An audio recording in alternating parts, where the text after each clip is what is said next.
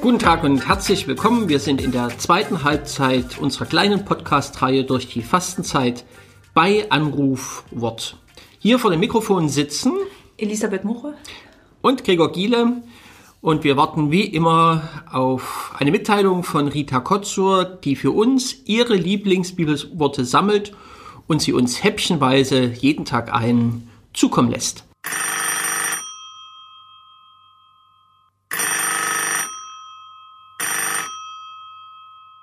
Hallo, hier ist Rita.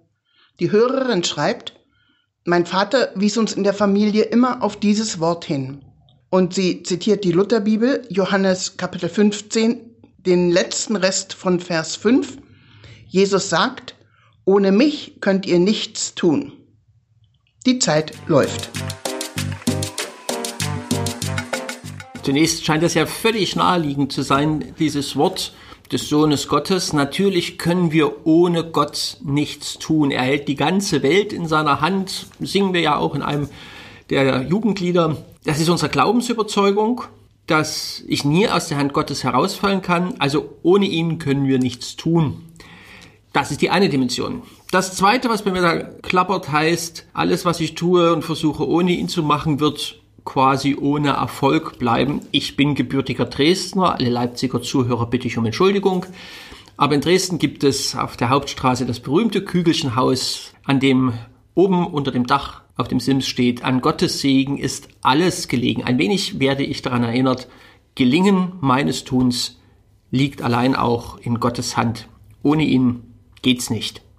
Auch wenn die Leserin nur den letzten Teil des Verses eingereicht hat, weil das vermutlich die Quintessenz für sie ist, lese ich nochmal den ganzen Vers 5. Ich bin der Weinstock, ihr seid die Reben. Wer in mir bleibt und ich in ihm, der bringt viel Frucht. Denn ohne mich könnt ihr nichts tun. Und dieses Bild, das ist ja allseits bekannt, aber ich glaube, es ist auch sehr sprechend, warum das so ist oder warum da dieser Satz steht, ohne mich könnt ihr nichts tun. So ein Weinstock oder auch jede andere Pflanze, man, kennen wir alle noch aus dem Biologieunterricht, wie dann quasi im Inneren der Pflanze die Nährstoffe und das Wasser nach oben transportiert wird, zu den Früchten hin und dann Früchte wachsen können. Das heißt, es braucht diese, diese Verbindung zu dem Stamm, mit den Wurzeln, zur Erde, zum ähm, Größeren um uns rum, damit Früchte wachsen können. Und da steht dann als Schlussfolgerung, ohne mich könnt ihr nichts tun ich glaube auch, es braucht diese, diese Verbindung zu einem Du hin, nach außen hin, zu etwas, was mich nähren und stärken kann. Denn das Gegenteil wäre ja, ich kann alles aus mir selber tun. Also ich bin ein geschlossenes System, das selber das produzieren kann, äh, was letztendlich in der, in der Welt wirkt oder als Frucht in der Welt steht. Und so ist es eben gerade nicht, sondern wir sind eingebunden in was Größeres. Diesen kurzen Versabschnitt würde ich aber auch gerne in die andere Richtung lesen. Also nicht nur, dass wir uns an Gott festmachen, dass an seinem Segen alles gelegen ist. Da steht aber auch drin, dass ich handeln muss, dass ich tun soll.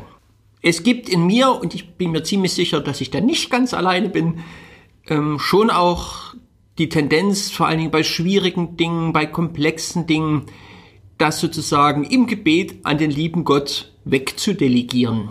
Mach du. Da ist manchmal auch dabei, mich vor der Anstrengung, vor dem Unübersichtlichen drücken zu wollen. In all meinen Bitten müsste ich eigentlich überlegen, lieber Gott, ich erbitte das von dir und zeige mir, was mein Eigenanteil, was ich tun kann, an dieser Bitte eigentlich ist. Ich bitte um Frieden, was ist mein Anteil daran? Ich bitte, dass wir aus den Corona-Situationen und Beschränkungen gute Lehren für unser Morgen ziehen. Was ist mein Anteil daran?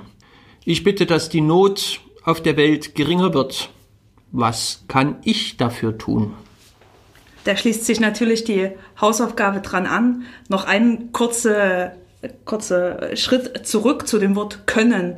Das ist ja ein, ein ambivalentes Wort. Geht es um Kompetenz? Geht es um, um äh, ähm, Macht? Oder geht es um ein Können in dem Sinn, was ist mein Anteil daran? Also was ist sozusagen mein Raum, den ich in dieser Geschichte einnehmen kann? Ich kann nicht Frieden schaffen, aber ich habe vielleicht trotzdem Anteil an dem Frieden, der in mir und um mich herum herrscht. Also, was ist Ihre Bitte heute? Was ist Ihr Anteil in dieser Bitte? Und was können Sie an dieser Bitte selbst auch ganz bestimmt nicht tun? Und unser Anteil an einem gelingenden Tag für Sie heute ist, Ihnen einen schönen Tag zu wünschen.